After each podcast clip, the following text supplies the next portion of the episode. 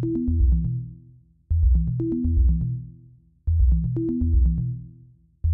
you.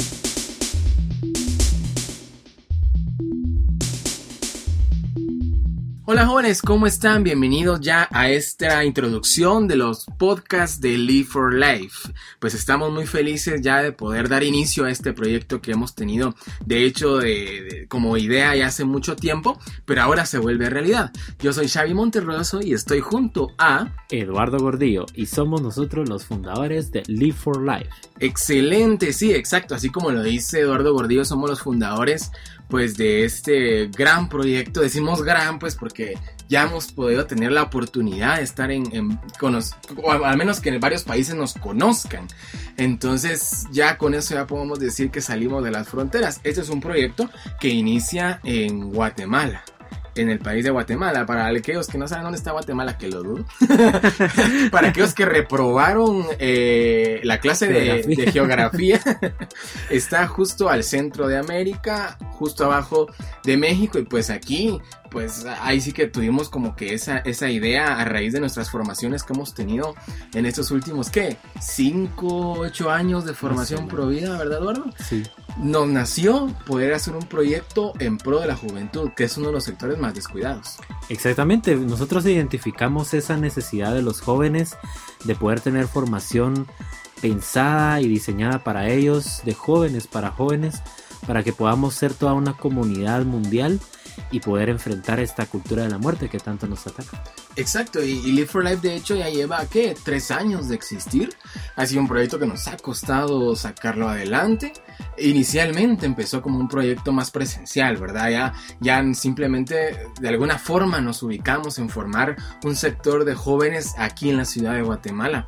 Pero ahí sí que por, por, los mismos obstáculos que hay para los jóvenes, el trabajo, digamos obstáculos de cierta forma, sí. Eh, el trabajo y los estudios, etcétera, vimos la necesidad de tener que ser un poquito más tecnológicos, más, más millennials, diríamos por ahí, va a buscar la manera de poder llegar lejos a través de los teléfonos, pues, que las formaciones prohibidas llegaran a los teléfonos de los jóvenes. Así es, exactamente, ese es el objetivo.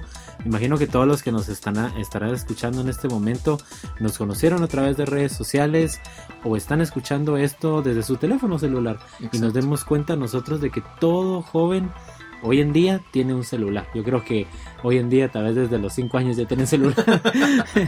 Entonces nos dimos cuenta que si ellos no podían llegar a nosotros, a nuestras formaciones presenciales, porque había algo que les obstaculizaba o se les hacía muy difícil, bueno, lleguemos nosotros a ellos, a sus celulares.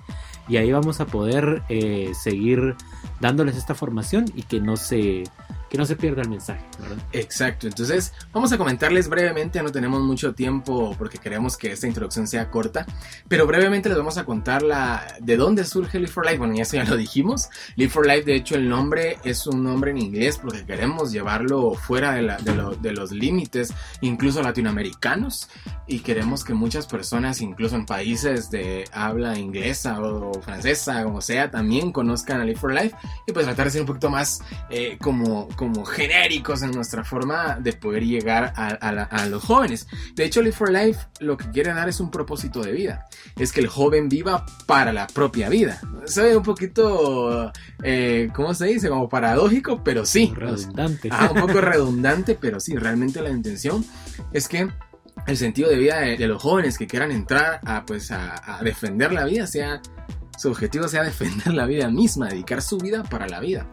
Entonces de ahí sale el nombre Live for Life, de ahí sale incluso el logotipo, que en otro momento si quieren vamos a hablar un poco de, logotipo que también habla un poco de, pues, de, este, de este sentido de vida.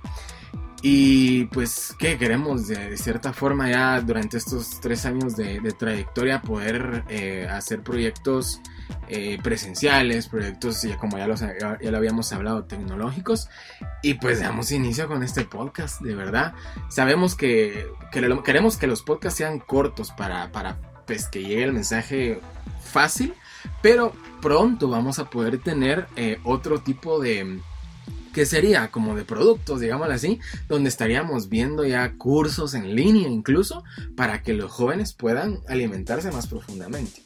Exactamente, así es. Nosotros tenemos esa eh, pues visión de que todos los jóvenes puedan encontrar desde, desde su labor, ya sea de que si, si has decidido estudiar eh, para ser un abogado, para ser un ingeniero, un arquitecto, lo que sea que hayas decidido como proyecto de vida, poderle dar ese sentido pro vida, ¿verdad? Y poder defender la vida desde tu profesión cualquiera que tal vez ahorita nos escucharía, tal vez que dijera, bueno, yo, yo elegí ser arquitecto, ¿cómo puedo yo como arquitecto aportar a, esta labor provida? Pues aunque no lo crean, toda ayuda es necesaria y toda todo talento es necesario y bienvenido en esta labor provida. Por ejemplo, en el caso de Javier y yo, nos conocimos pues estudiando diseño gráfico, somos diseñadores y dijimos, bueno, con nuestros talentos podemos hacer mucho por la causa y este es el proyecto que nació. Exacto, de hecho, de hecho creo que nuestras carreras han jugado un papel muy importante dentro de este proyecto.